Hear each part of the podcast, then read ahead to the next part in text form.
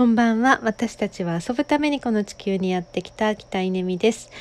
えー、と今日はですねここ数日ハマっているヒロシについて話してみたいと思います。ヒロシという男性です、えー、彼は何者かというとですねえーと、と幸福の科学という教団の、えー、教祖っていうのかな神っていうのかなうん大川隆法さん氏の、えー、長男さんていらっしゃって、えー、そのひろしさんがですね、まあ、数年前に、えーまあ、要は親子喧嘩をしたというか教団を離れて今はひたすらその教官を攻撃する YouTuber になってしまったというですね、まあ、教団からはなんかもう悪悪魔が乗り移ったっていう風なあなことなんだそうですけれども、えー、そのひろしさんのですね YouTube をもう暇さえあればちょっと検索して聞き続けてるという3日間ぐらいを過ごして、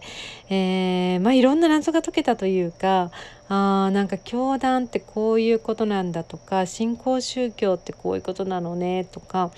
うーん大川隆法みたいな人はなぜ誕生するのかとかその人のメンタリティってどういうもんなのかとか何かいろいろといろいろと考えることがあってなんか夢にまで出てきてまずいなあっていう感じなんですけどなんかそれぐらいあの、まあ、そういう意味では洗脳されちゃった3日間ぐらいですね。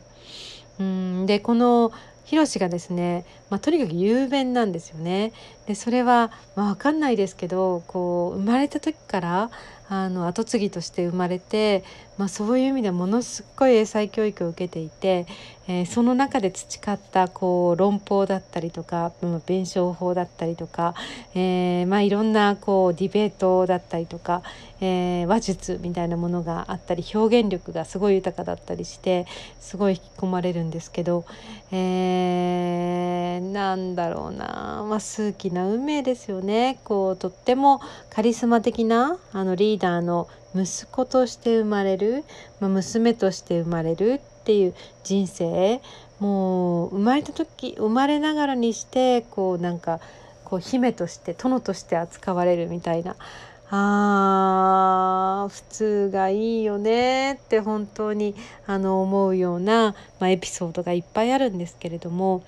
その中でも何が印象的かな、まあ、財政とかもそうだしお布施寄付の話もすごく面白いしあとうんなんだろうな。まあいろいろありますけれどもえー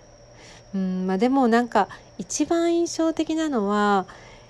大川隆法氏は一体この事実をどう受け止めてるんだろう、まあ、こういろんなね訴訟になったりとかしてるみたいなんですよね。で悪魔に取りつかれた自分の息子を、まあ、ある意味嘆いているんだろうか。それともこう自分を反省してるんだろうか。なんかもうその辺りが全く見えてこないんですけど。